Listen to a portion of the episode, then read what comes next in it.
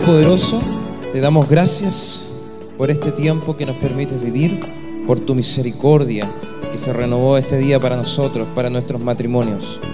Hoy, Señor, en esta hora declaramos que nuestra tierra, nuestro corazón, está disponible, está dispuesta, expectante para recibir tu preciosa palabra. Queremos, Señor, crecer en ti, en tu gracia, en tu amor.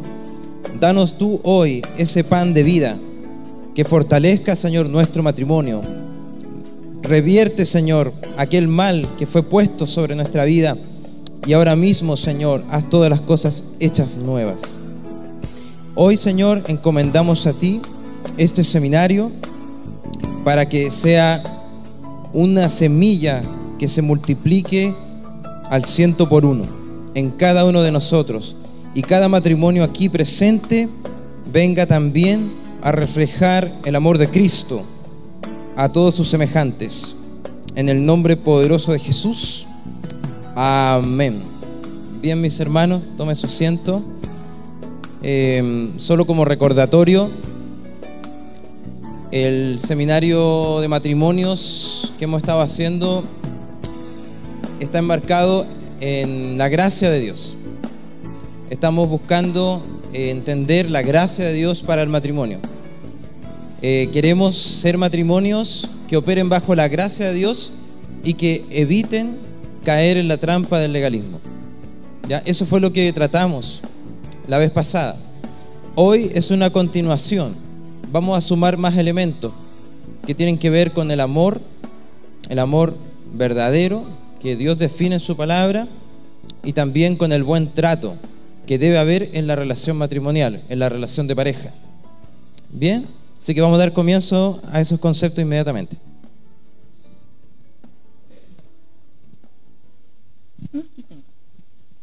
Bueno, los saludo Estoy muy contenta de estar acá junto a Marcelo, mi esposito. Como ustedes verán, hombres y mujeres somos tan diferentes que yo estoy con hojita y él está con la tablet. él está ahí buscando los versículos en la Biblia digital y a mí me gusta esta en papel. Y etcétera, etcétera, así. Aquí podemos evidenciar las diferencias entre hombres y mujeres.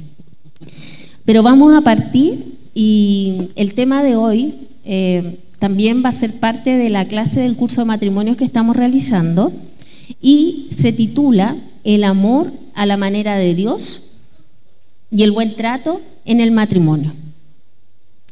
Yo quería eh, que pudiéramos partir entendiendo esta relación entre amor y matrimonio y dije qué metáforas podrían servir para este propósito. Y se me ocurrieron dos. La primera metáfora es la siguiente. Si el matrimonio es un vehículo, el amor es la benzina para ese vehículo. O sea, podemos saber de autos, podemos ser ingenieros automotrices, podemos saber cómo es la mecánica interna del auto, cómo funciona, cómo resolver las panas, pero si no hay amor, amor, el vehículo no va a andar. ¿Ya? Otra analogía que podríamos usar para hacer una relación entre el amor y el matrimonio es la siguiente. Si el matrimonio es una casa, el amor es el cimiento de esa casa. O sea, podemos tener una bellísima estructura del estilo que usted prefiera. A lo mejor un estilo colonial, un estilo mediterráneo, una mansión tipo barroco, como usted se lo imagine, una estructura preciosa. Pero si no tiene un buen cimiento, factores externos que pudieran aparecer van a hacer que esa estructura no resista. ¿Ya? Así que como la benzina es necesaria para mover un vehículo y como el cimiento es necesario para dar solidez a una casa, Así es el amor de indispensable para la vida matrimonial, porque el matrimonio es un diseño y una idea de Dios. Podemos tener conocimiento del matrimonio, conocimiento de cómo funciona, saber cuáles son los pilares del matrimonio, Podemos escudriñar la palabra y reconocer el matrimonio desde Génesis hasta el Apocalipsis. Pero si no, no está el amor de Dios, que es como la fuente que mueve las cosas, entonces ese matrimonio, ese diseño, no va a operar como el diseñador dijo que debía operar. Es como que si quisiéramos echarle a el vehículo agua para que funcionara. O sea, tenemos que colocarle el ingrediente que el diseñador dijo que debíamos colocar. ¿Se entendieron las analogías? Qué bueno. Me alegro mucho. Hoy está como muy fuerte el, Ya.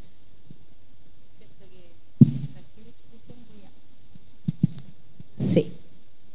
Ya. También quería comentarles que la adulteración a los diseños de Dios, a lo mejor a usted le va a dar risa, a mí me dio risa, es más antiguo que el hilo negro. O sea, desde los comienzos de los tiempos ha habido una adulteración de cuál es el diseño que Dios propone para el amor, para el matrimonio, para la familia, etcétera. O sea, hay un concepto que Dios nos entrega, algo que Dios nos entrega, un diseño, y viene de, al tiro, de forma inmediata, una adulteración de aquello. Es como, no, mejor no voy a decir esto porque puede sonar discriminatorio, como los productos chinos que los reproducen así como que sale el original y al tiro aparece, digamos, la copia. Pero en el caso del, del matrimonio, eh, yo pensé en algunos ejemplos eh, de cómo podría darse esa adulteración, porque a veces ni siquiera nos damos cuenta cómo opera. Por ejemplo, no sé si les suena conocido esta, este parafraseo. ¿Acaso dijo Dios que no morirás? ¿Dijo Dios que, que vas a morir? No, eso no es cierto. Mira qué fruto más apetecible. Come, vas a ser sabia como Dios bueno, es una, un parafraseo de cómo eh, la serpiente astutamente empezó a hablarle a Eva. O, o, por ejemplo, cuando la palabra dice que el esposo tiene que amar a la esposa como Cristo a la iglesia. ¿Dijo Dios que la tienes que amar como Cristo a la iglesia? No es cierto. ¿Cómo vas a amarla si no para de criticarte? ¿Cómo vas a amarla si no reconoce lo que haces por ella?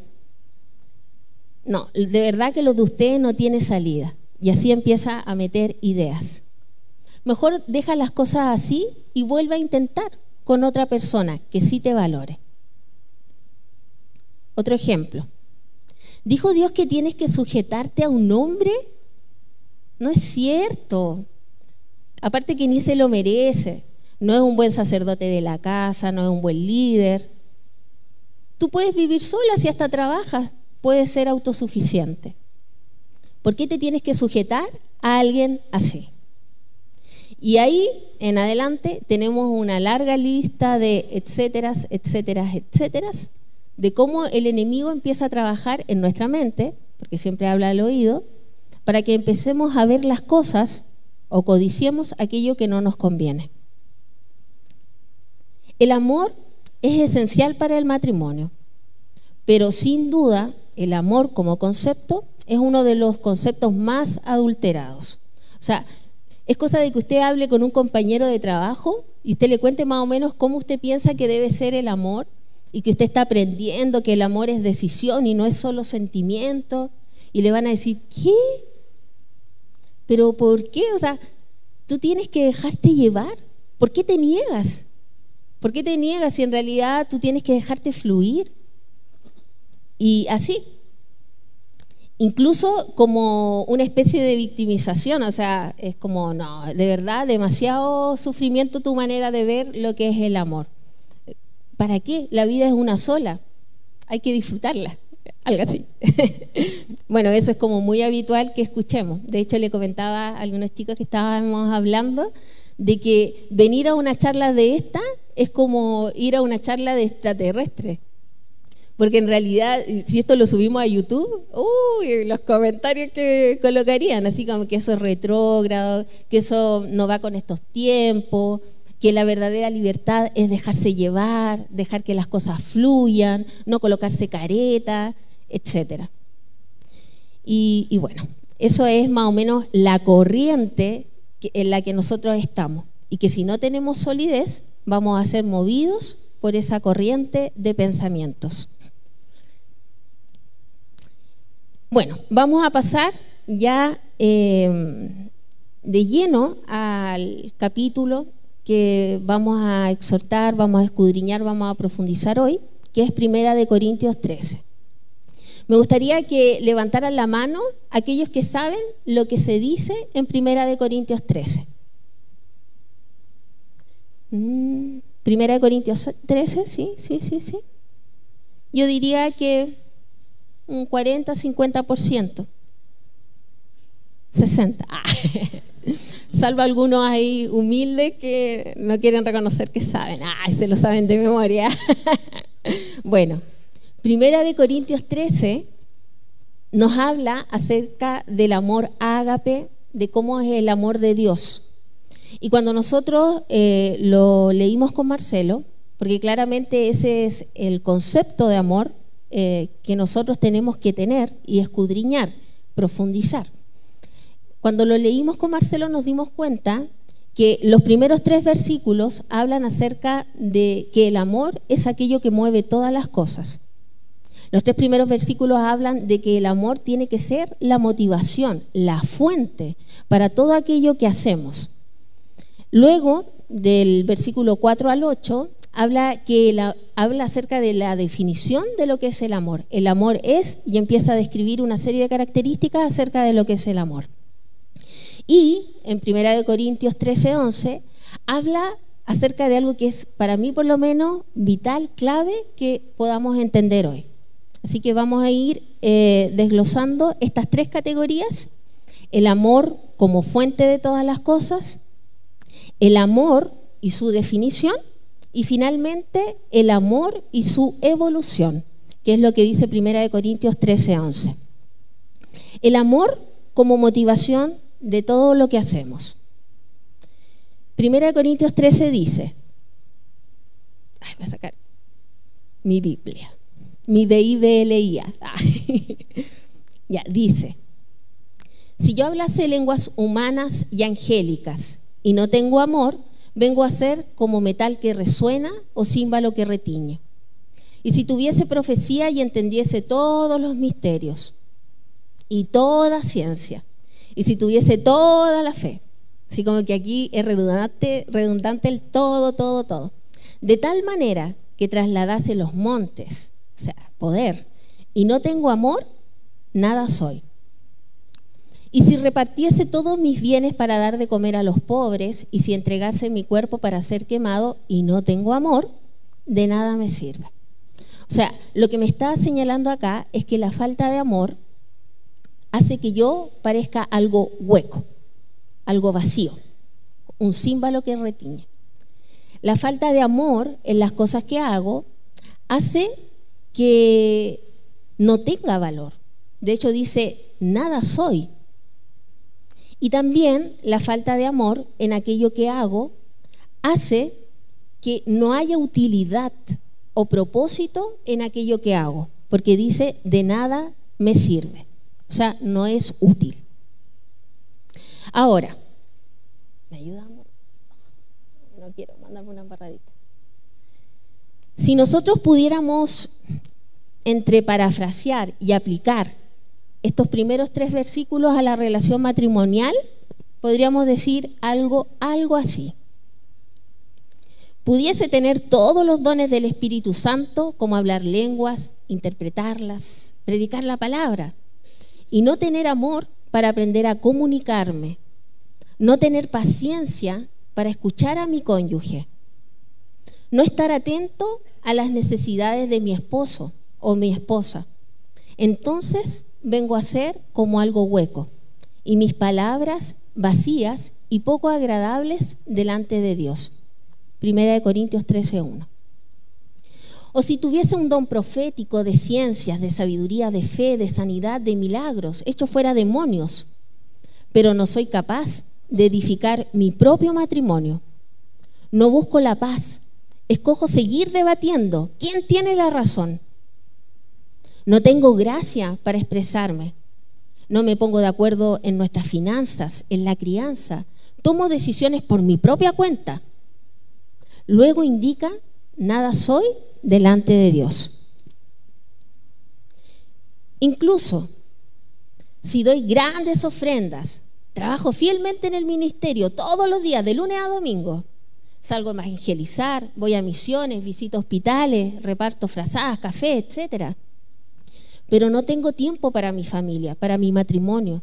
No aparto tiempo para estar en pareja con mi esposo, con mi esposa. Veo que está siempre con la misma ropa, no le compro nada, no me interesa. No comparto las tareas del hogar, no agradezco sus esfuerzos, no oro por él, por ella. Entonces, lo anterior de nada me sirve. Entonces, Primera de Corintios 11 dice, suena como hueco. Si es que hago todas estas cosas sin amor. Primera de Corintios 13, 2 dice que mm, nada soy. O sea, no tengo valor. No tiene valor, es hueco y además no tiene propósito y no tiene utilidad. Primera de Corintios 13, 3.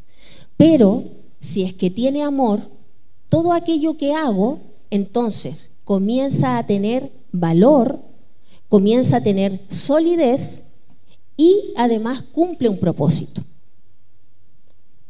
Eso es lo que nosotros podemos, y eso tenemos que aplicarlos a la relación matrimonial.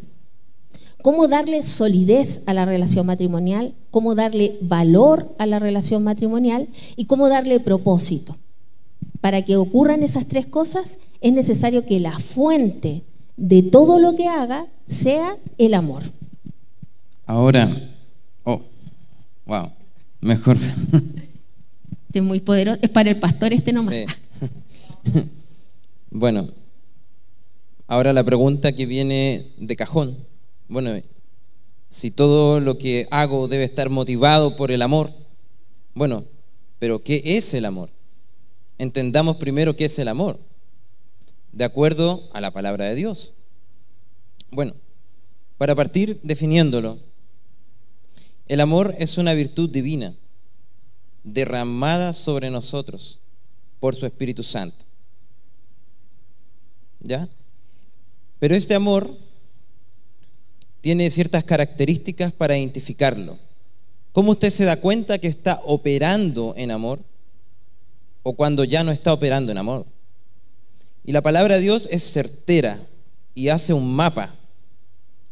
Aquí hay un mapa para identificar el camino de cómo el amor se va mostrando. Y ustedes se lo saben de memoria. Muchas veces lo hemos aprendido en escuelas dominicales, eh, versículos clave que uno aprende de memoria, que dice lo típico, el amor es sufrido, es benigno, el amor no tiene envidia, el amor no es jactancioso, no se envanece, etcétera, etcétera, etcétera. Pero vamos a ir paso a paso en, este, en esta definición de cómo es el amor. Lo primero, decir que el amor es sufrido. Aquí lo primero que uno se le ocurre es como, ¿Qué quiere decir esto? Que tengo que sufrir, que me tienen que maltratar, que tengo que andar llorando en cada esquina. No, eso sería un entendimiento incorrecto. La palabra sufrido, que está ahí, si usted lo investiga, lo busca en los diccionarios bíblicos para saber qué palabra había sido escrita en, su idioma original, en el griego, se va a dar cuenta que es muy distinto. La palabra griega que está ahí en ese pasaje es macrotsumeo, y que quiere decir tener un espíritu largo, dice, que aguanta, que es paciente, que espera con paciencia. Es como que, que usted tiene esa capacidad de, resistir, de soportar algo y esperarlo, aunque hoy día no lo vea. Son situaciones que claramente a usted le generan cierto sufrimiento porque usted le gustaría que fuera de otra forma, que a lo mejor su, esposo sea una persona potente, eh, con liderazgo. A lo mejor usted espera que su esposa sea una, una esposa agradable, que le dice buenas palabras, cariñosa. Pero mientras no se produce eso, o cuando usted ve algo contrario a eso, el amor lo lleva a usted a esperar con paciencia, con espíritu largo, sin caer inmediatamente en la provocación, inmediatamente contestar, criticar, repudiar, sino que usted sabe que la otra persona está actuando incorrectamente, pero usted sabe que no es el momento para confrontar, que debe esperar el momento apropiado. Y además usted necesita también ser tratado por el Señor, porque usted obviamente se ofendió. Bueno, esa capacidad de identificar esto, de esperar, que habla de este amor sufrido, que lo espera, que lo soporta, que busca el momento apropiado. También dice que es benigno. Eso quiere decir que no devuelve mal por mal, sino que devuelve bien por mal. O sea, a usted le hacen algo que usted considera que, está mal, que es incorrecto, pero usted no responde de la misma manera, sino que usted responde haciendo algo totalmente paradojal. Usted responde con mostrando la otra mejilla. Usted responde caminando la segunda milla. Si a usted lo están obligando a ir a caminar una milla que no le corresponde en su matrimonio, usted camina la segunda milla. Si usted, por ejemplo, está cansada de que su esposo no le colabore, no, no, se ponga a la par con usted en muchas cosas, tareas del hogar, decisiones financieras, proyectos, y más encima este esposo le, le, exige más, le pide más. Allí el amor opera benignamente. Y no, no cae usted en la desesperación y en la explosión, sino que le devuelve un bien. Y le, habla a usted con paciencia. Usted le responde con paciencia, con amor. Le habla con sabiduría. No le responde una pachotada. Eso, eh, ahí usted está operando en amor. El amor no tiene envidia, el amor no es jactancioso, no se envanece. Yo lo podría resumir que el amor no es un ególatra, que usted no puede ser un ególatra, no puede ser un egoísta, un egocéntrico. Porque si usted piensa en y dice, yo es que yo, es que esto es para mí, es que, es que esto es mío, es que eso es tuyo, esto es mío, esto me pertenece, usted está funcionando en la egolatría. En el matrimonio ya dejaron de ser dos, ahora son uno. Y la idea de Dios es que podamos construir en esta relación matrimonial un nosotros.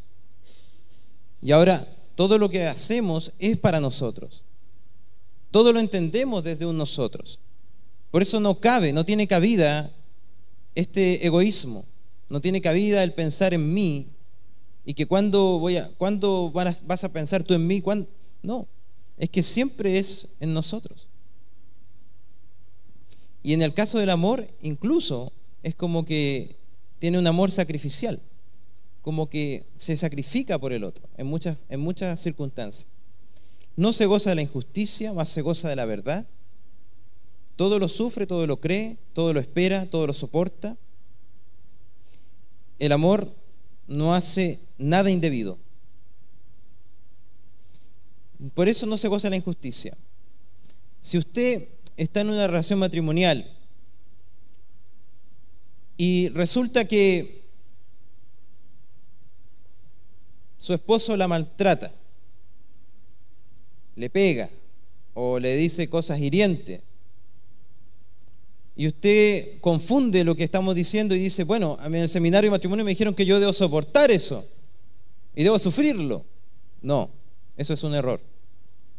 Lo que estamos diciendo es que frente al pecado, si su cónyuge está en pecado, está cometiendo pecado, usted no puede tolerarlo, usted no puede admitirlo, consentirlo, usted no puede conciliar, ponerse de acuerdo con su esposa, su esposo en el pecado.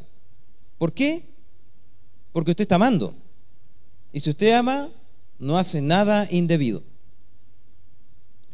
Por tanto, sería un autoengaño, una mentira del enemigo, creer que yo estoy amando por soportar el maltrato, la violencia, o que me estén siendo infiel y que yo lo sepa y lo permita. Eso no es amor. Claramente eso no es amor. Porque el amor no se goza de la injusticia y no hace nada indebido. Lo que sería el amor en ese caso puntual es que usted confronte. El amor se goza de la verdad y va con la verdad. Pero la forma en como usted lo confronta tiene que ser a la manera de Dios, tiene que ser con gracia, tiene que ser con sabiduría, con dominio propio, con paz, con paciencia, deseando que la otra persona vuelva en sí y se arrepienta. Pero usted no va a tolerar el pecado. De hecho, usted va a tener que, en algunos casos, establecer límites y decir hasta aquí. De lo contrario, va a ocurrir lo siguiente. Y usted tiene que, por amor a esa persona, no evitarle la consecuencia. Porque si usted le está avisando, le diciendo, hasta aquí yo te permito. O sea, tú no me vuelves a gritar, a agredir, porque yo no te agredo a ti, yo no te grito a ti, y eso usted lo tiene que cumplir, obviamente. Eh, y yo no permito que me agredas. Yo soy un hijo de Dios, yo soy una hija de Dios. Yo no permito que tú me violentes. Eso no es agradable delante de Dios y no lo permitiré. De lo contrario, tendré que seguir los pasos siguientes. Y ahí usted se pone firme, pero con sabiduría. Firme, con gracia. Firme, con perdón. Perdonando. Dispuesto a reconciliarse. Pero con un límite claro. Que no usted no va a permitir, no va a transar. Eso es amor. Porque si usted permite que su cónyuge siga lo mismo, lo único que está haciendo usted es ser cómplice de un pecado y está trayendo ruina a su propio matrimonio. Amén. Bueno, em,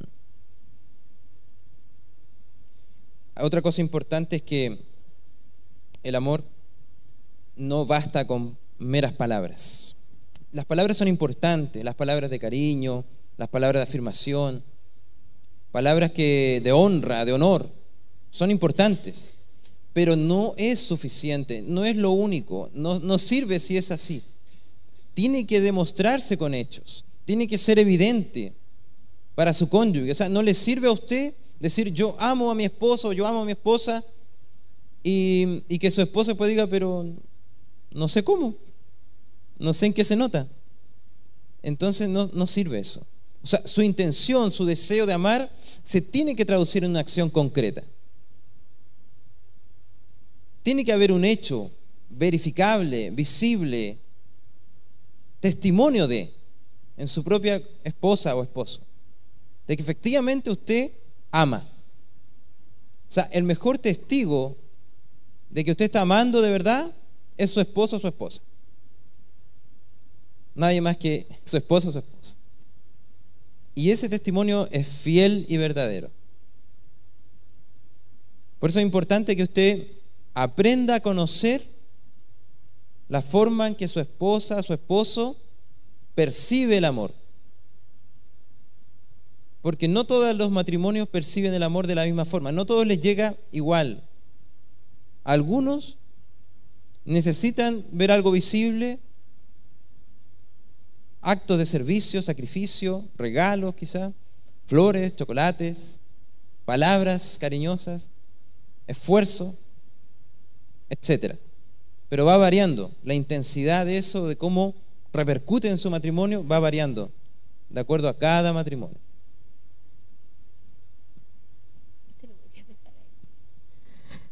Flores, chocolates. Amén. Lo reitero para todas las hermanas. ya. Eso era el amor y su definición. Ahora vamos a pasar al amor y su evolución. Primera de Corintios 13:11 dice, cuando yo era niño, hablaba como niño, pensaba como niño, juzgaba como niño. Mas cuando ya fui hombre, dejé lo que era de niño. Hay dos cosas claves acá que es importante que podamos eh, desprender. La primera es que si habla de dos estados, el estado de niño y el estado de hombre, significa que hay un cambio o una evolución. De hecho, dice que ese cambio se hace visible o evidenciable en la manera de hablar, de pensar y de juzgar. ¿Ya? Así que, como esta palabra está en el contexto de lo que es el amor, nosotros vamos a entender que el amor se perfecciona, que el amor evoluciona, que el amor puede estar en un estado inmaduro, pero la idea es que se vaya desarrollando. ¿Ya? Y lo otro que es importante de connotar es que dice que cuando ya fui hombre, dejé. O sea, efectivamente uno puede llegar a ser hombre y no necesariamente dejar. Hay cosas que tenemos que dejar. O sea, hay un acto voluntario ahí. Porque uno pudiera decir, bueno, para que sea grande hay que esperar nomás, porque va a crecer. Pero en el caso de como lo explica acá, dice, cuando fui hombre, dejé lo que era de niño, o sea, hay un acto voluntario ahí, consciente, de despojarse de algo. ¿De qué? De lo que es de niño, de la inmadurez. El niño, ¿cómo es el niño? el niño tiene una naturaleza muy autocentrada. Lo que yo necesito, lo que a mí me hace falta, tú me tienes que dar a mí, yo, yo, yo, súper egocéntrico. Así es la forma de pensar del niño. O sea, todos los que tienen niños se dan cuenta que les cuesta tolerar la frustración, que ojalá les den las cosas ahora, y si es que no, uno, como decirle a un niño, ten paciencia, es como, sobre todo hoy en día, es complicado. Algunos hablan de que aprenda a tolerar la frustración, ¿ya? O sea, todos esos conceptos tienen que ver con que es natural que a un niño le cueste, le cueste esperar. En cambio, bueno, y, por lo mismo el niño eh, le cuesta colocarse en el lugar del otro. Pero una persona que ya es hombre, que ya es adulto, al menos tiene la posibilidad mental de colocarse en el lugar del otro. Para un niño es imposible decirle colócate en el lugar del otro porque mentalmente aún no tiene esa capacidad. De hecho, uno quisiera intencionar que el niño aprenda a reconocer sus propios estados, aprenda cómo sentir, eh, qué es lo que piensas de esto. Eh, ¿Te sientes triste? O sea, a un niño generalmente uno le motiva para que él exprese lo que sienta, lo que piensa, lo que, cómo ve las cosas, etc. Pero no tiene la capacidad mental de empatizar, colocarse en el lugar del otro, hasta que alcanza un, cierto desarrollo, una cierta madurez. Así que yo, a mí me gusta hacer con, con ejemplos de frases, me encanta. Vamos a hacer algunos ejemplos para que podamos entender un poquitito más. Cuando yo era niño, hablaba como niño. Ejemplo. Claro, todos los hermanos se preocupan de sus esposas. Tú nunca tienes detalles para mí. No me escribes en Facebook, no subes fotos de los dos, no me traes flores, no te importo. ¿Ya? Un ejemplo. Mas cuando ya fui hombre, dejé lo que era de niño. Amor, bueno, tal vez no tenemos todo lo que queremos materialmente, pero sabes, tenemos lo que necesitamos nos tenemos el uno al otro. Disfrutemos lo que Dios nos ha dado. Lo más importante es que estamos en paz, que estamos juntos. Suena diferente. Entonces se, visualiza en el modo de hablar. Cuando yo era niño, pensaba como niño. ¿Y por qué tengo que cambiar yo? Si ella no cambia, es injusto. ¿Ya? pensar como niño. Mas cuando ya fui hombre, dejé lo que era de niño. Dios, aunque mi esposa no cambie, aunque me critique todos los días, papito, por favor, ayúdala a salir de esa amargura en la que está. Yo me dispongo como esposo para que tú me uses y que tú puedas mostrarle a través de mí tu amor. ¡Wow! ¿Ve? Pensar como hombre, no como niño. Cuando yo era niño, juzgaba como niño. ¡Uy, tengo rabia! Y más encima, ¿por qué tengo que ir a hablar yo? Él fue el que se equivocó. Sí, claro, el, juicio. Si él se equivoca, él tiene que tomar la iniciativa. Mas cuando ya fui hombre, dejé lo que era de niño. Señor, no permitas que el enemigo se aproveche de esta rabia que tengo, porque tengo rabia, Señor. Dame paz para confrontarlo sabiamente. Esto está mal, pero ¿cómo lo confronto, Señor? Dame sabiduría. Lo importante es que no perdamos la paz. Amén. El enemigo es muy astuto en robarse la paz. Y luego el gozo, y luego estamos todos amargados. que estar atentos. Voy a parafrasear 1 Corintios 13, 11. 13, 11, ¿cierto? Sí. Cuando niño, mis palabras de amor eran centradas en mis necesidades. No tenía paciencia, me frustraba fácilmente, pero fui creciendo y me transformé en un hombre. Y deseché algunas ideas inmaduras que tenía, pues mi forma de pensar, lo que es el amor, también cambió. Amén. Ya. Sí. Ya. Hermanos, nos vamos a poner de pie. Voy a pedirle a los hermanos que están atrás que se acerquen porque vamos a hacer una actividad eh, idealmente para trabajar en pareja. ¿Ya? Vamos a reconocer cuáles son las formas en que expresamos amor. Por ejemplo, la mujer va a tener que colocar, yo reconozco el amor de mi cónyuge cuando, y ahí cada una y cada uno también, el hombre también lo tiene que hacer, yo reconozco cuando mi esposa me expresa amor, cuando tiene que colocar, cuando valora lo que hago, cuando me dice qué rico que te esfuerces, que salgas todos los días a trabajar, o me encanta cuando me escribes un mensajito, etcétera. Cada uno tiene una forma particular de reconocer el amor en su cónyuge. Así que cada uno va a llenar ahí y va a colocar solo, no se hace en conjunto, aquí cada uno va a llenar cómo es que siente o percibe el amor de su cónyuge o de su novio, porque pololo aquí no. ¿Ya? Así que ahí le están repartiendo las hojitas. Jesús mismo nos expresó el amor de diferentes maneras. Por ejemplo, a un leproso lo tocó, siendo que estaba enfermo. A lo mejor lo que yo siento como una expresión de amor es que me abracen, que me toquen. También Jesús expresó su amor a través de palabras. Le dijo a los discípulos que como mi Padre me amo, yo los amo a ustedes. Y así. También expresó su amor Jesús a través de actos de servicio. Entonces, aquí cada uno eh, tiene que reconocer cómo, cómo ve el amor de su cónyuge. ¿Ya? Aquellas personas que vayan terminando, la idea es que puedan intercambiar con su cónyuge o pareja y puedan analizar las respuestas que, da el otro, ¿ya? Puedan intercambiar eh, y analizar las respuestas. Que intercambien las hojas, la lean, la analicen y pueden ir comentando.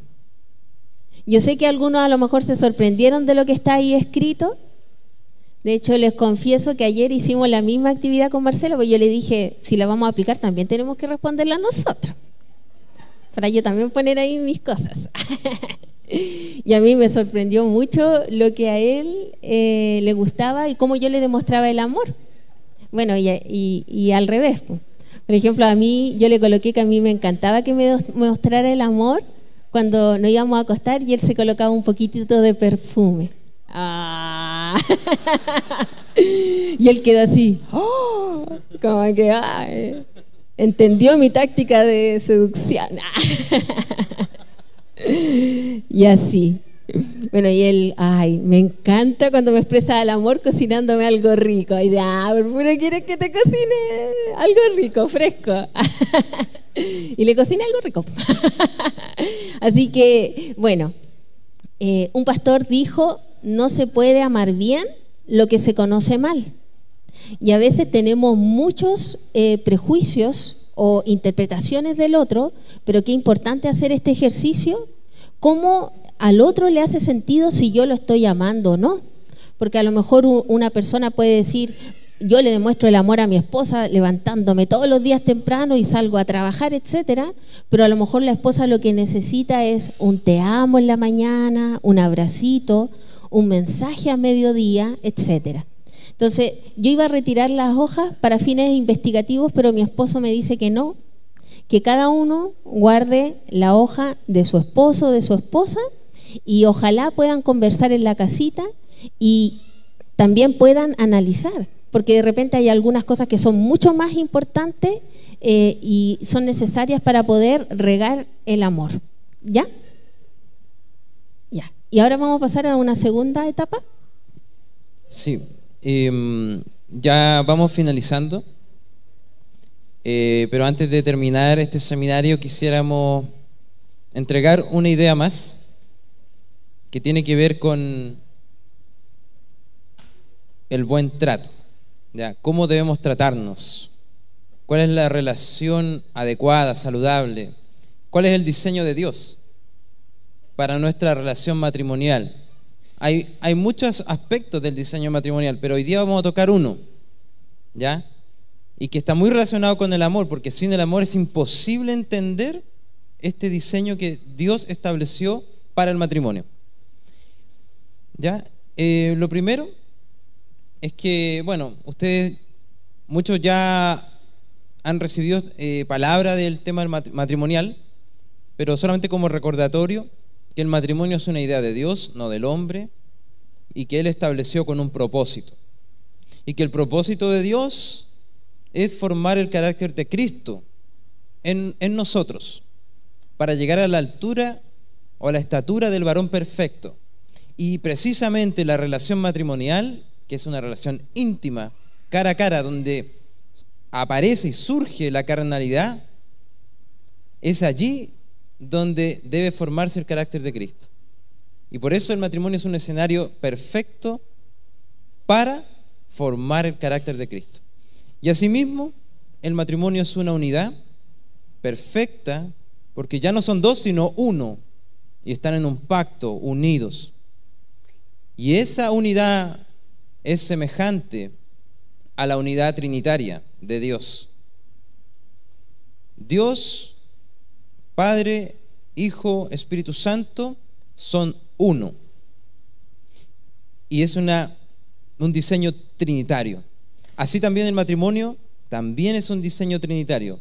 Esposa, esposo y Cristo. Cordón de tres dobleces. Asimismo nosotros somos trinitarios, cuerpo, alma y espíritu.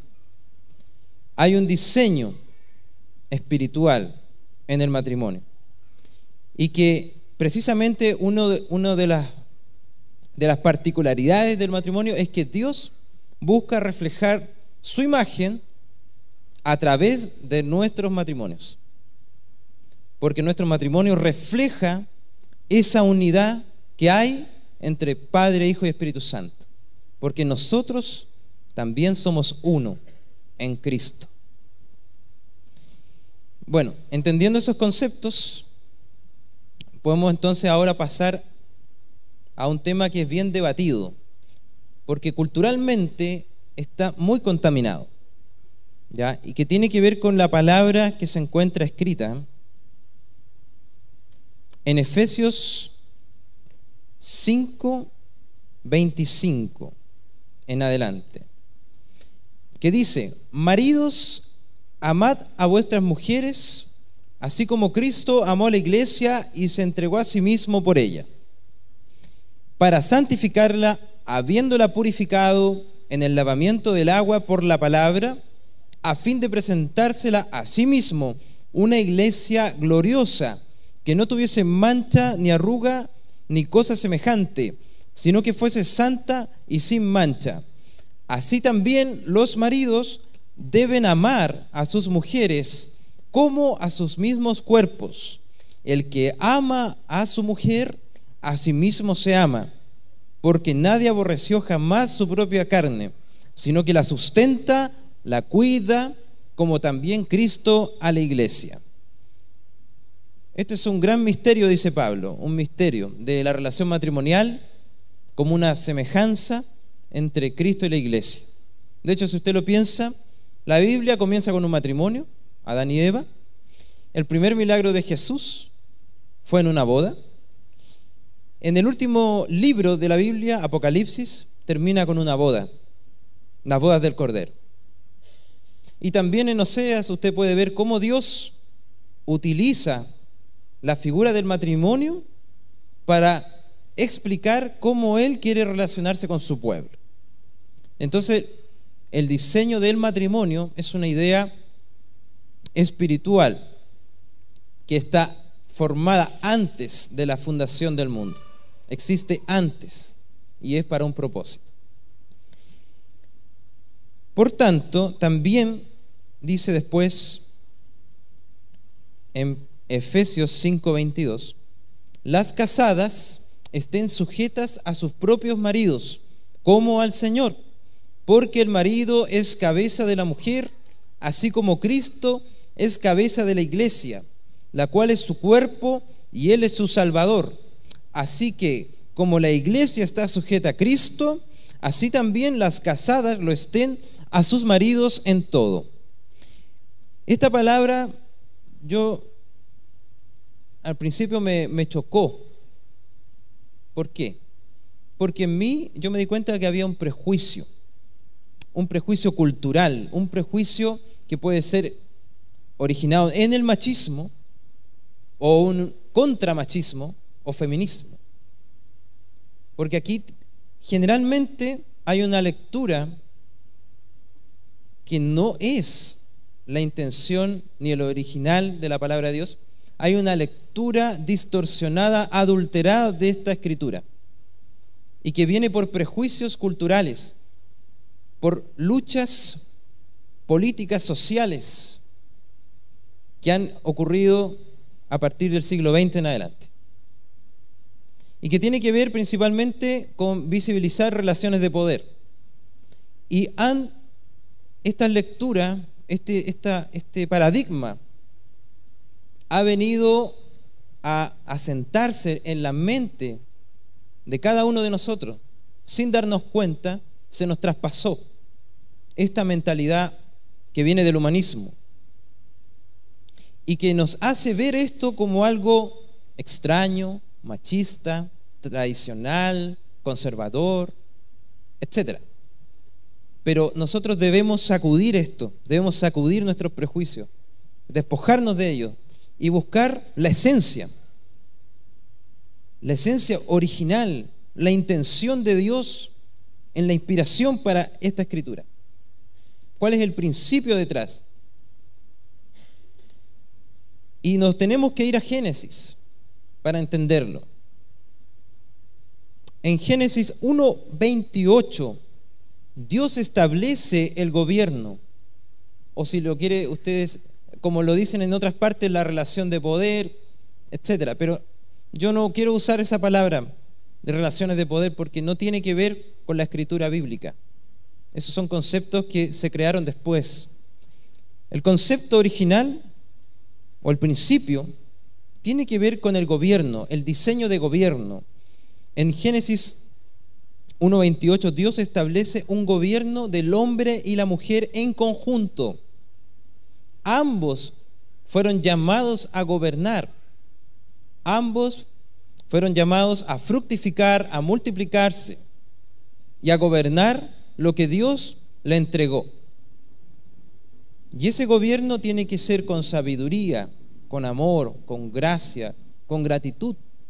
No es un gobierno, un señorío que abusa de otros. De hecho, Jesús dijo que las naciones en el mundo, las naciones se señorean de otros. pero entre ustedes no será así. Jesús develando qué es lo que ya estaba ocurriendo y que no es la idea ni el principio original de Dios. No es la idea de Dios que los hombres se enseñoren de otros hombres. Y por tanto, el machismo el feminismo no tiene cabida aquí, porque son ambos, hombre y mujer, están diseñados para gobernar en conjunto. ¿Y por qué en conjunto? Porque Dios lo diseñó para que sean uno. O sea, ya no son dos, son uno. Entonces cuando gobierna el hombre y la mujer, son uno, una misma naturaleza está gobernando. Y en este caso, nosotros, como matrimonios cristianos, tenemos la naturaleza de Cristo. Por tanto, el gobierno que nosotros operamos, activamos sobre nuestra circunstancia, es un gobierno que proviene del reino de los cielos y no de este sistema. Es otro sistema.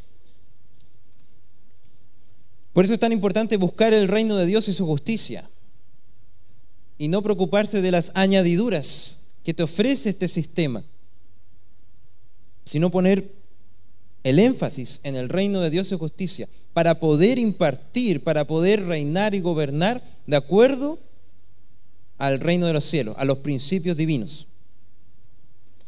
Y en este caso, Dios dice y determina que el hombre va a ser cabeza de la mujer. ¿Qué quiere decir esto? Cabeza de la mujer. Usted no se vaya a confundir. No quiere decir jefatura. No quiere decir que usted, que la cabeza sea alguien que esté dominando con un látigo. Por ningún motivo. La cabeza habla de la cabeza que es Cristo, y el cuerpo la iglesia, y lo asemeja al matrimonio. El hombre es la cabeza de la mujer. Por tanto, son uno. Por tanto, yo soy cabeza y esta, y esta mi mujer es cuerpo. Por lo tanto, somos uno, somos indivisibles. Yo soy cabeza y es cuerpo, ella es cuerpo. Tiene que ver con eso, pero también tiene que ver con una responsabilidad con un sacrificio, porque Jesús ganó el derecho de ser cabeza de la iglesia por medio de un sacrificio. En la cruz, Él fue humillado, se, se despojó de toda su deidad para ser humillado y clavado en esa cruz. Fue obediente hasta la muerte de cruz, dice la palabra. Y allí se ganó el derecho, los títulos, y allí Él pagó el precio de la iglesia. Salió del costado, del costado de Cristo, cuando fue clavada esa lanza, salió agua y sangre. De allí salió la iglesia, dice la Escritura. Así como de Adán, de su costilla salió Eva. Así entonces debemos entender que la relación matrimonial somos uno. Si lo entendemos así, vamos a poder entender que el hombre está diseñado para ser cabeza. Oh. Pero además de eso, vamos a esperar que pase. Vaya, vaya, urgente, urgente. Ya. Em, pero además de eso, hay una responsabilidad. Porque si algo va mal en el matrimonio, si algo está fallando en el matrimonio, ¿qué es lo que va a hacer Dios? ¿A quién le va a preguntar primero? Si nos vamos al Génesis, al momento de la caída, Dios lo primero que hizo fue preguntarle al hombre. Si usted lo lee, Génesis 3, usted se va a dar cuenta que primero le pregunta al hombre, luego le pregunta a la mujer y finalmente habla con la serpiente pero primero al hombre, al hombre le pide cuenta. Y bueno, ese hombre natural, carnal, que en ese minuto ya estaba en pecado, Adán, respondió de una forma súper defensiva, que le dijo, la mujer que me diste. Pero cuando Dios la presentó antes del pecado, se la presentó a Adán, él dijo, wow, este es hueso de mis huesos, sangre de mi sangre. La lavó, la, encontró hermosa, preciosa. Pero cuando ya estaban fallando, esta mujer que me diste. Y eso eh, en general está muy facilitado en el hombre, porque tiende a defenderse. La culpa que aparece ahí se defiende, se defiende contra la culpa y comienza a buscar un tercero a quien culpar. En este caso, lo más fácil es echarle la culpa a la mujer.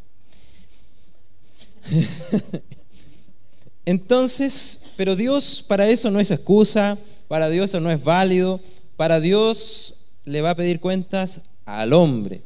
¿Por qué? Porque a él lo colocó de cabeza. Y eso significa ser cabeza, ser responsable. Tiene una exigencia distinta. Ambos gobiernan, ambos gobiernan en conjunto, pero la responsabilidad que Dios pide es hacia el hombre en primer lugar. A la mujer también, pero en primer lugar al hombre, por ser cabeza. Y, eso es a veces difícil de entender, pero qué fácil es para, para usted sujetarse en el buen sentido de la palabra que estamos diciendo. ¿Ya? Sujetarme es esto. no es que yo me, no es que yo me coloque abajo aquí y me pongo de rodillas ni nada, me, me sujeto así. ¿Por qué? Porque vamos juntos, somos uno. Y yo me sujeto, no me separo. Tiene que ver con eso. Y nos sujetamos mutuamente para no desviarnos en el camino. Entonces, para una mujer es muy fácil sujetarse a un marido que es responsable, que es maduro, que es amoroso, cariñoso, que le hace regalos, eh, es romántico, le dice palabras bonitas, un marido que tiene paciencia eh, con sus distintos ritmos de esa mujer, que la coloca en el primer lugar, eh, que, que le da honra, honor, que trata de que esté lo mejor posible, se sacrifica ese hombre que, lo da todo por su mujer. Un hombre que a lo mejor desde la otra vereda dirían que abnegado, que, que macabeo, incluso lo podrían entender mal. Pero sabe, no hay que entenderlo así, porque esa es una trampa del enemigo para avergonzarlo.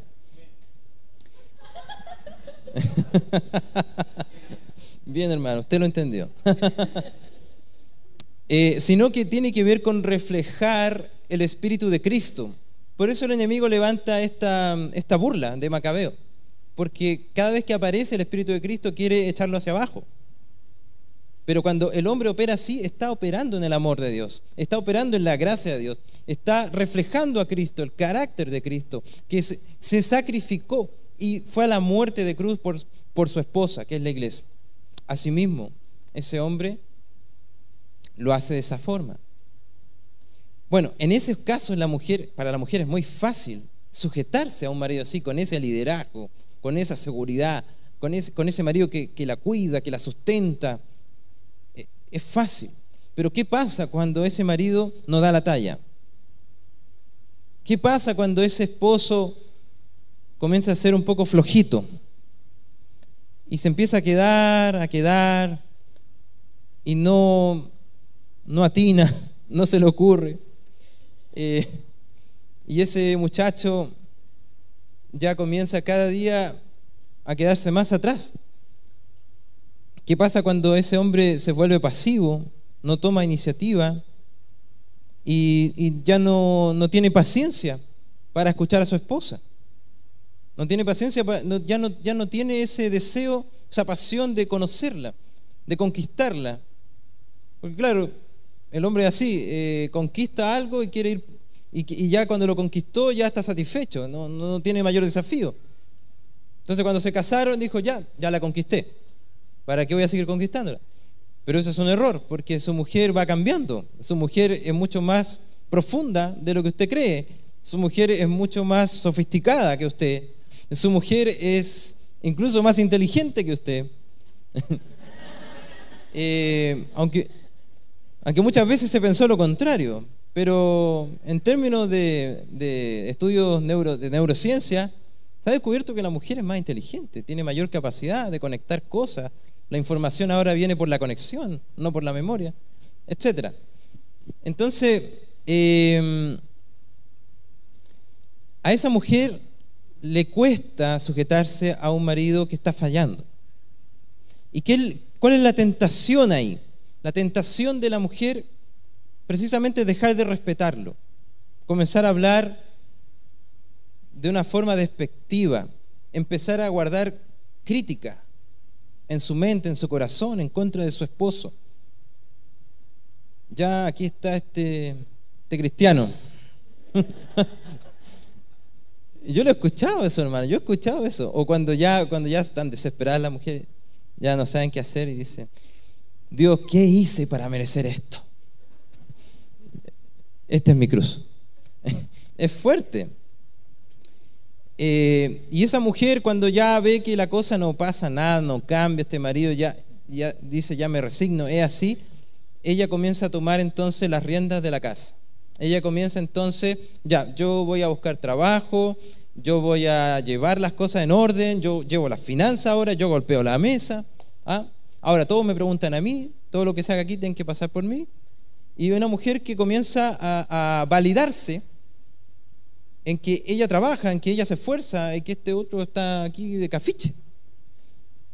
Eh, es una situación dura, difícil. Pero, ¿sabe? Aunque su esposo no esté cumpliendo fielmente la palabra de Dios, distinto es que esté pecando. Ya, porque lo aclaramos hace un momento atrás, que el amor no hace nada indebido. Usted no puede ser cómplice del pecado distinto es que esté pecando. Pero si estamos hablando de un esposo que se está dejando estar, que no toma su rol. La mujer no tiene autorización de Dios para pasar a llevar este diseño. No tiene autorización de Dios para ella tomar el lugar de cabeza y dejar de lado a su esposo. No es la voluntad de Dios. Y aunque usted tenga muy buena intención, aunque usted vea que la necesidad tiene cara de hereje, no es la voluntad de Dios. Y si usted lo hace así, quizás va a funcionar por un tiempo. Le van a funcionar las cosas, se van a ordenar las cosas, porque usted va a tomar el control, lo va a ordenar y va a dejar a su esposo de lado, porque él es el que está haciendo el problema. Entonces, le va a funcionar un momento, un tiempo, pero las consecuencias de haber tomado una decisión así, de haber dejado de lado el diseño divino, lamentablemente le va a pasar la cuenta a usted, a su esposo, a sus hijos. ¿Por qué? Porque su relación matrimonial cada vez se va a ir secando más, se va a ir muriendo más, cada vez va a ser todo más frío, cada vez va a ser todo más irritable, intolerante. Eh, sus hijos van a ver un modelo de padres que no es el diseño divino, y todo va a comenzar a afectar por esa decisión de pasar a llevar este diseño. ¿Qué sería lo correcto frente a una situación como esa?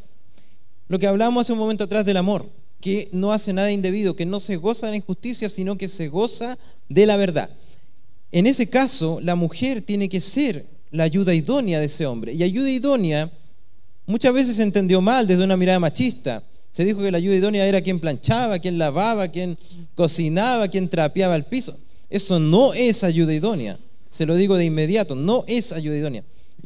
Ayuda idónea en el original es una persona que se opone, es la parte opuesta, que opone resistencia firme frente al peligro, frente al pecado, frente a la ceguera de su esposo, manifiesta firmemente que eso no es correcto y que yo no lo voy a permitir. Yo no, no puedo permitirlo. Y con gracia, con sabiduría, exhorta, declara la verdad. Y dice, yo no me pongo de acuerdo contigo en este pecado. Yo no me pongo de acuerdo contigo en esto. O sea, esto tiene que cambiar. Vamos a tener que hacer algo porque a mí no me corresponde tener que ocupar el rol de cabeza. Yo no soy tu mamá, tú eres mi esposo.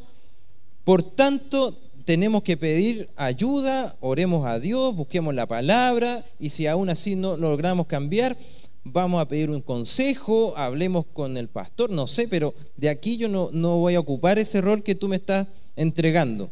Yo no voy a ocupar ese rol. Esa es ayuda idónea, que le da lugar a su marido pese a que él le cueste tomarlo.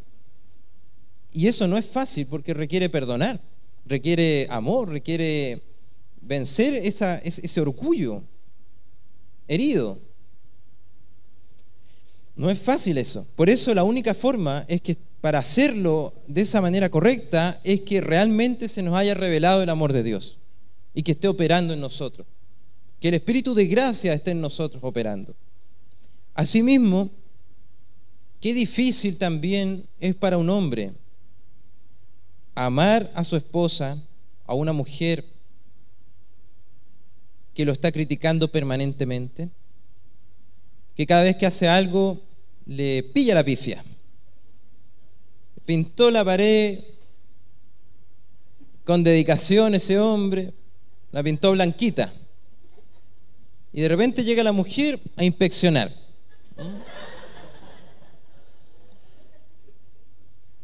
Quedó una manchita. No te quedó bien. Y ese hombre se frustra. Se frustra. Eh, para el hombre es muy importante el reconocimiento de sus esfuerzos, aunque a lo mejor para usted no signifique mucho. Eh, eso poco que hizo, para ese hombre fue un sacrificio. Y él necesita ese reconocimiento para seguir animándose y seguir avanzando y mejorando. Entonces, para ese hombre, qué difícil es amar a una mujer que lo está criticando, que le hace desaires, que le dice palabras hirientes, que lo trata de forma irrespetuosa en público, que lo humilla, que hace comentarios negativos con otras personas acerca de él, eh, no lo cubre, sino que dice, ¿supiste la última que hizo el, Charlie? No sabía nada. Uh. Y así una historia tras historia. Eh, o por ejemplo cuando dice, ¿y cómo está su marido? Ahí está mi peor. Véalo. Está al frente del televisor ahí, hipnotizado. Está naturalizado. Ya se naturalizó ahí el, trato despectivo. Ya se perdió la honra, la mutua honra. Y estamos lejos de ahí. Estamos súper lejos. Qué difícil es amar a un, un hombre o una mujer que no lo reconoce nada bueno. Perdonar a alguien que ni siquiera reconoce que pudiese estar equivocada en algo. Y que además Cualquier cosa que pase, le echan la culpa a uno. Qué difícil para un hombre amar a una mujer que se está comportando de esa forma, que lo trata como si este hombre fuera lo más necio de la tierra. Eh, qué, qué difícil es amar en esa circunstancia. Qué difícil es perdonar a una mujer que busca distanciarse de ti, que busca eh, cualquier excusa para evitar tener ese espacio de intimidad sexual y que encuentra muchos motivos de salud, de ocupaciones, y, y, siempre es lo mismo. Qué difícil es para un hombre amar a una mujer que está así. Bueno, así también Dios nos ama a pesar de nuestra falta de madurez. Cuando no lo buscamos, cuando encontramos motivos para no tener intimidad con el Señor, cuando no lo reconocemos, a veces lo ignoramos, no le damos las gracias. Pese a todo eso, Él nos perdona toda nuestra ofensa y espera con paciencia que nos arrepintamos. Eso es, ese es el amor de Dios hacia nosotros. Y lo que nos está diciendo es que demos de gracia lo que hemos recibido de gracia. Y la única forma es con la gracia. O sea, un hombre que está viviendo esa realidad tan terrible, con esa mujer que está en, en esa forma operando, ese hombre lo único que le queda es recurrir a Dios para poder amar como Dios ama. Y no es fácil. Y por eso el amor en ese sentido es sufrido, porque tiene que esperar largamente muchas veces una restauración de su esposa. Tiene que esperar con paciencia, con amor, orando, confrontando sabiamente, con humildad, no permitiendo el pecado, pero sí siendo un apoyo para que esa esposa o ese esposo vuelvan al original. La palabra de Dios dice, hablando del amor, que lo dejé pendiente para ahora, que el amor nunca deja de ser. Y esto es importante, porque hay parejas, matrimonios, que llevan años peleando, llevan años con historias tristes, derrumbados, y que lo primero que dicen, se nos fue el amor, se acabó el amor. Ahora estamos juntos solamente por dependencia económica, por los niños, por otras cosas, por temas legales, pero ya dormimos en camas separadas, se nos fue el amor. Es una realidad muy triste, matrimonios que están derrumbados. Bueno, la palabra de Dios en esa parte, yo les tengo que sacudir ahí. No es verdad que se les fue el amor. Eso es una mentira del diablo. No existe la posibilidad de que el amor se les vaya. Porque el amor nunca se va a separar de usted. Primero, porque Dios es amor. Y el amor de Dios jamás lo va a soltar a usted. Ni lo alto, ni lo profundo, ni lo ancho. Nada, dice la palabra, me podrá separar del amor de Dios. Por tanto, el amor de Dios nunca se ha ido, sino que, la palabra también lo dice, que se puede enfriar. Jesús lo dijo, que el aumento de la maldad de los hombres, cuando se aumente la maldad de los hombres, el amor se enfriará. Y eso es una verdad. Y precisamente eso pasa en muchos matrimonios, que se han desviado del diseño divino y que viven vidas frustrantes, pensando que el amor se les fue, pero en realidad no. Detrás de, esa, mujer irritada, detrás de ese hombre depresivo, detrás de esa careta, detrás de todo eso, allí en su corazón está el amor, enfriado, quizás congelado, como una era de hielo que pasó. Pero Dios establece también un principio y una verdad para salir de esa, de esa trampa, de ese desastre. De hecho está en Apocalipsis. La palabra de Dios dice, tengo algo contra ti, que has dejado tu primer amor. Y le dice, mira bien desde dónde has caído y haz las primeras obras. Para el matrimonio es lo mismo observen bien de dónde cayeron, a partir de dónde fue el momento en que empezó la cosa a desgastarse, a derrumbarse. Y vuelvan a las primeras obras. ¿Qué es lo que hacían en su etapa de noviazgo, de pololeo, en su etapa más dulce? ¿Qué es lo que estaban haciendo? Bueno, la palabra de Dios dice que no es que usted tenga que sentir de hacer eso, sino que usted tiene que hacerlo independientemente que en un principio a usted no le nazca, porque no le van a hacer, porque está todo congelado, frío. La única forma es que usted vuelva a hacer las primeras obras. Vuelva a recordar, siéntese con su álbum de fotos, a conversar, váyase a un café, compartan algo, eh, anoten, registren los recuerdos que van apareciendo. ¿Te acuerdas cuando hicimos esto? Y de repente van a estar sonriéndose de tonteras que hicieron. Y allí Dios, en ese momento, va a empezar a descongelar ese amor. Porque su amor nunca deja de ser. Póngase en pie. Vamos a terminar. Ah, ¿Hay alguien que quiere hacer una pregunta? Vamos a dar un espacio de cinco minutos. ¿Hay alguien que tiene alguna pregunta? Sí, vuelvan a su asiento. Después lo vamos a hacer pararse de nuevo. Tranquilo. ¿Pero hay alguien que quiera hacer alguna pregunta? Tengo una preguntita. Preguntita. Em, yo sé que no, no, no es muy eh, habitual en las iglesias cristianas, o sea, espero, pero cuando los matrimonios se separan, no en mi caso, ¿ah? los matrimonios se separan, em, ¿qué pasa con eso que sale en la palabra de las mujeres estar sometidas, claro, al esposo, que es la cabeza de la familia y la cabeza como de, del hogar?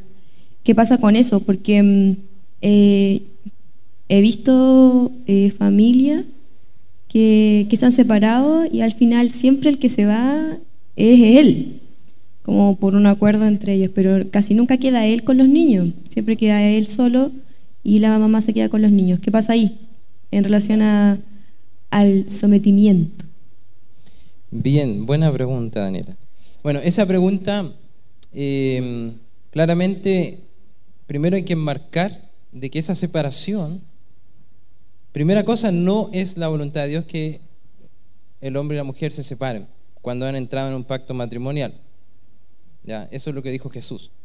Entonces, lo primero es entender que algo pasó ahí, que ese matrimonio se salió de la voluntad de Dios. Algo pasó, algo ocurrió. Ahora, cuando ya eso ya ocurrió, y estoy hablando de parejas que llevan separados años, años, varios años ya, en esos casos, eh, claramente allí cambia. O sea, eh, no, no podemos eh, esperar que esa mujer ya separada siga, eh, ¿cierto?, eh, bajo ese modelo, porque no, no se puede aplicar en ese caso, porque no están en la voluntad de Dios. Entonces, si no están en la voluntad de Dios, yo no puedo aplicar este modelo. Por tanto, esa mujer va a tener que operar de acuerdo a lo, que, lo mismo que dice la palabra respecto a la mujer que ha quedado viuda. Similar. ¿Ya? Eh, en donde dice que la viuda ahora su esposo es el Señor, su marido es el Señor, su cabeza es el Señor, porque ya quedó sin su esposo. Es algo similar. Obviamente tiene algunas particularidades distintas que tienen que ver con responsabilidades de la crianza, que es otra cosa, que obviamente ahí entramos en otro plano, pero respecto a la, a la pregunta que tú haces, para responder aunque sea una primera respuesta, es eso. Y bueno, agregar lo otro para que no se malentienda, que obviamente en la relación, si es que hay hijos, entender que se separan como una relación de pareja, pero que ellos siguen siendo padres. Y ahí, si es que uno quisiera seguir eh, la palabra y tener sabiduría en cómo relacionarse como padres, la palabra dice, podrán andar dos juntos o podrán andar caminando si no se ponen de acuerdo. Y, en ese sentido es súper importante la comunicación, porque independientemente de que ya no vivan los dos con los hijos, los hijos los siguen viendo como, como padres. Y por lo tanto, la manera en cómo se comunican, la manera en cómo llegan a los acuerdos, el ideal es que sea eh, sin peleas, sin eh, colocar a los hijos como triángulos de la relación o sin usarlos como para mandarse recados. Ocurre. El ideal es que no sea así, que se opere desde una madurez. Bueno, y el tema de la sujeción, eh, Dani, obviamente, imagínate que para eh, hablarlo en la iglesia es un tema. En el mundo no es, es como de extraterrestre. Así que eso. Eh, quería eh, hacer una pregunta respecto a un tema que no, no se tocó en este seminario, pero eh, me causa la duda. ¿Qué pasa con las parejas que aún no están casadas, pero conviven, tienen hijos y tratan de seguir el modelo de Dios? Pero ¿qué pasa en ese tránsito donde quizás se desean casar o mm, no tienen los medios según quizás piensan. Em, ¿Qué es lo que, dice la Biblia respecto a eso? ¿Qué es lo que uno debiera hacer en esos casos? Voy a decir lo que entendí la pregunta, a ver si es lo mismo. ¿Qué pasa con las parejas que aún no están casadas? ¿Cierto? Y que, y que, que están pensando en casarse, Sí, pero que viven pero han juntas. postergado el matrimonio. Que no han tenido todavía el pacto matrimonial, pero que viven juntas. ¿eso? Claro, es como importante casarse lo antes posible. Ya. Todo, mire, gracias mi hermano. Eh, todo depende, o sea, aquí hay que, son casos puntuales, son caso a caso en el fondo, ¿ya? Pero que se puede establecer un principio general, pero siempre se tiene que revisar caso a caso, ¿ya? ¿Por qué? Porque es distinto que una pareja que, que conviven, ¿cierto? Que llevan, no sé, cinco años, nunca se casaron, ¿ya? Y llegan a una iglesia, reciben a Cristo y comienzan recién a caminar y dar pasos de fe. Y entienden, ahí recién entienden que el matrimonio es un, un- paso importante. En ese caso, eh, la palabra de Dios, eh, dice Pablo en la carta a Corintios, que en el fondo no, no debemos aplicar, o sea, no debemos hacer que se separen, sino que si llegaron así, deben permanecer así. O sea, si llegaron juntos, no debo procurar que se separen, ¿ya? Sino que más bien debemos alinearlos para que vayan cumpliendo la palabra de Dios, que vayan, en el fondo, buscando dar los pasos en el diseño correcto. ¿ya? Y todo obviamente dependiendo, hay que ser cuidadoso porque va a depender también del nivel de madurez. La gracia de Dios va operando de acuerdo al nivel de madurez. La exigencia de Dios respecto a, ese tema en particular va operando de acuerdo a la madurez. Usted, si lo vemos bíblicamente, un mismo hecho, una misma pregunta tuvo consecuencias distintas por un tema de madurez, que fue el caso del padre de Juan el Bautista, Zacarías, y María, madre de Jesús, que ambos hicieron la pregunta, ¿y cómo yo voy a saber que esto se va a realizar? Y le preguntaron al ángel. Y la respuesta del ángel fue totalmente distinta en ambos casos. A una le contestó, que le, iba- le dio la indicación, y en cambio al otro lo dejó mudo. Y se enojó, de hecho, porque dudaste de mí. Porque, entonces, eh, tiene que ver con el de madurez. Uno era una jovencita de 15 años y el otro caballero era ya una persona que estaba en el sacerdocio del linaje de, ya de Aarón y que estaba sirviendo en un templo, o sea, tenía conocimiento. Entonces, ya era una persona madura. Entonces, va dependiendo también del nivel de madurez. Caso a caso se tiene que ir viendo eh, en un espacio íntimo de una consejería, por ejemplo, se podría ver caso a caso. ¿ya? Pero principalmente en la conciencia. La conciencia que se empieza a desarrollar en el cristiano eh, comienza a mostrar claramente el Espíritu Santo en la conciencia por dónde hay que ir. Quería añadir que pasa que cuando uno llega a la iglesia y conoce el propósito de Dios y se quiere alinear con el tema del matrimonio y todo, entonces uno empieza a sentirse de repente culpable, piensa que no está, no está bien lo que uno no está operando bien, empieza a sentir culpa y, y quizás se cuestiona mucho y a veces hay- a uno a veces piensa, ¿será correcto separarse? Y tú lo dijiste recién que lo importante es mantenerse, mantenerse unido. Así que gracias por la respuesta. Ya. La culpa no proviene de Dios. ¿Ya? Eso es súper importante tenerlo clarito. El acusador es el enemigo. Entonces hay que examinar eso y pedirle al Señor que desecharlo.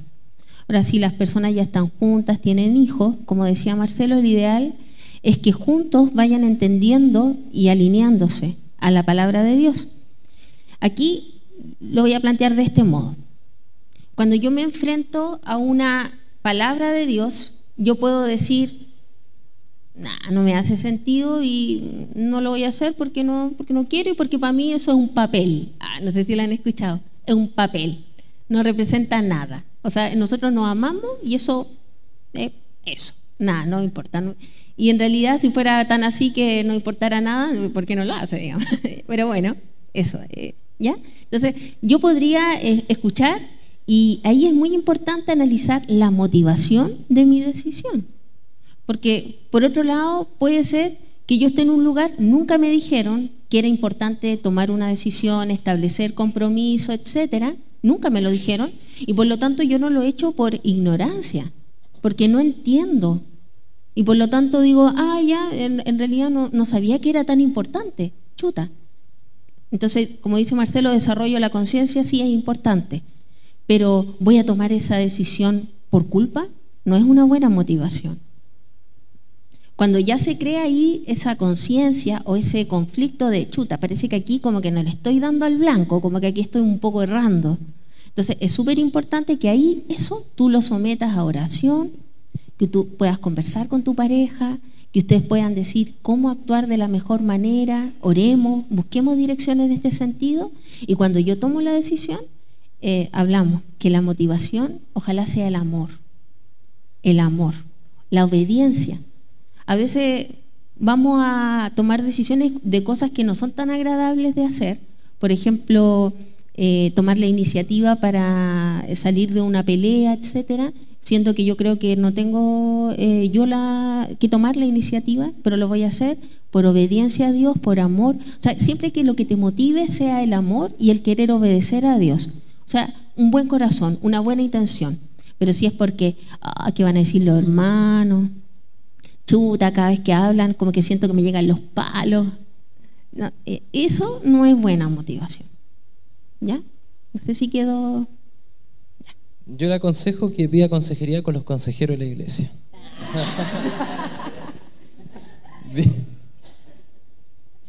Bien, eh, terminamos, vamos a orar.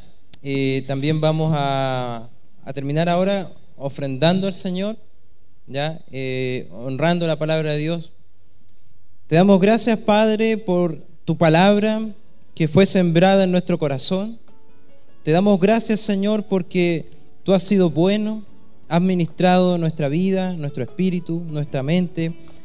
Señor, permítenos guardar esta palabra, danos sabiduría para aplicarla, para ponerla por obra, de no solamente ser oidor de tu palabra, sino que realmente ponerla en práctica. Danos la gracia, muévenos, ayúdanos Espíritu Santo en los momentos críticos para poder hacer lo correcto, para poder alcanzar el dominio propio. Y si nos equivocamos, Señor, levántanos. Coloca en nosotros un espíritu restaurador para levantar a mi esposa, a mi esposo si se equivocó. Danos la gracia, Señor para amar pese a los errores, pese a las fallas o imperfecciones. Danos ese amor, Señor, para perdonar lo que tal vez nunca he revisado y he guardado en mi corazón rencor. Hoy, Señor, queremos soltar ese rencor, queremos ser libres de ese veneno, sino que ahora queremos operar en tu gracia. Revélanos más de ti, revélanos más de tu amor, Cristo. Cristo, que seas tú el centro de nuestro matrimonio, que seas tú, Señor, quien ordene nuestra relación matrimonial. Guíanos para poder cumplir con ese, ese, diseño y poder caminar y madurar, dejarlo de niño y cada día ser más como tú. Hoy, Señor, declaramos que esta palabra está sellada en nuestro espíritu y que a su tiempo dará su fruto y luego se multiplicará al ciento por uno. En el nombre poderoso de Jesús. Amén. Un aplauso a Dios.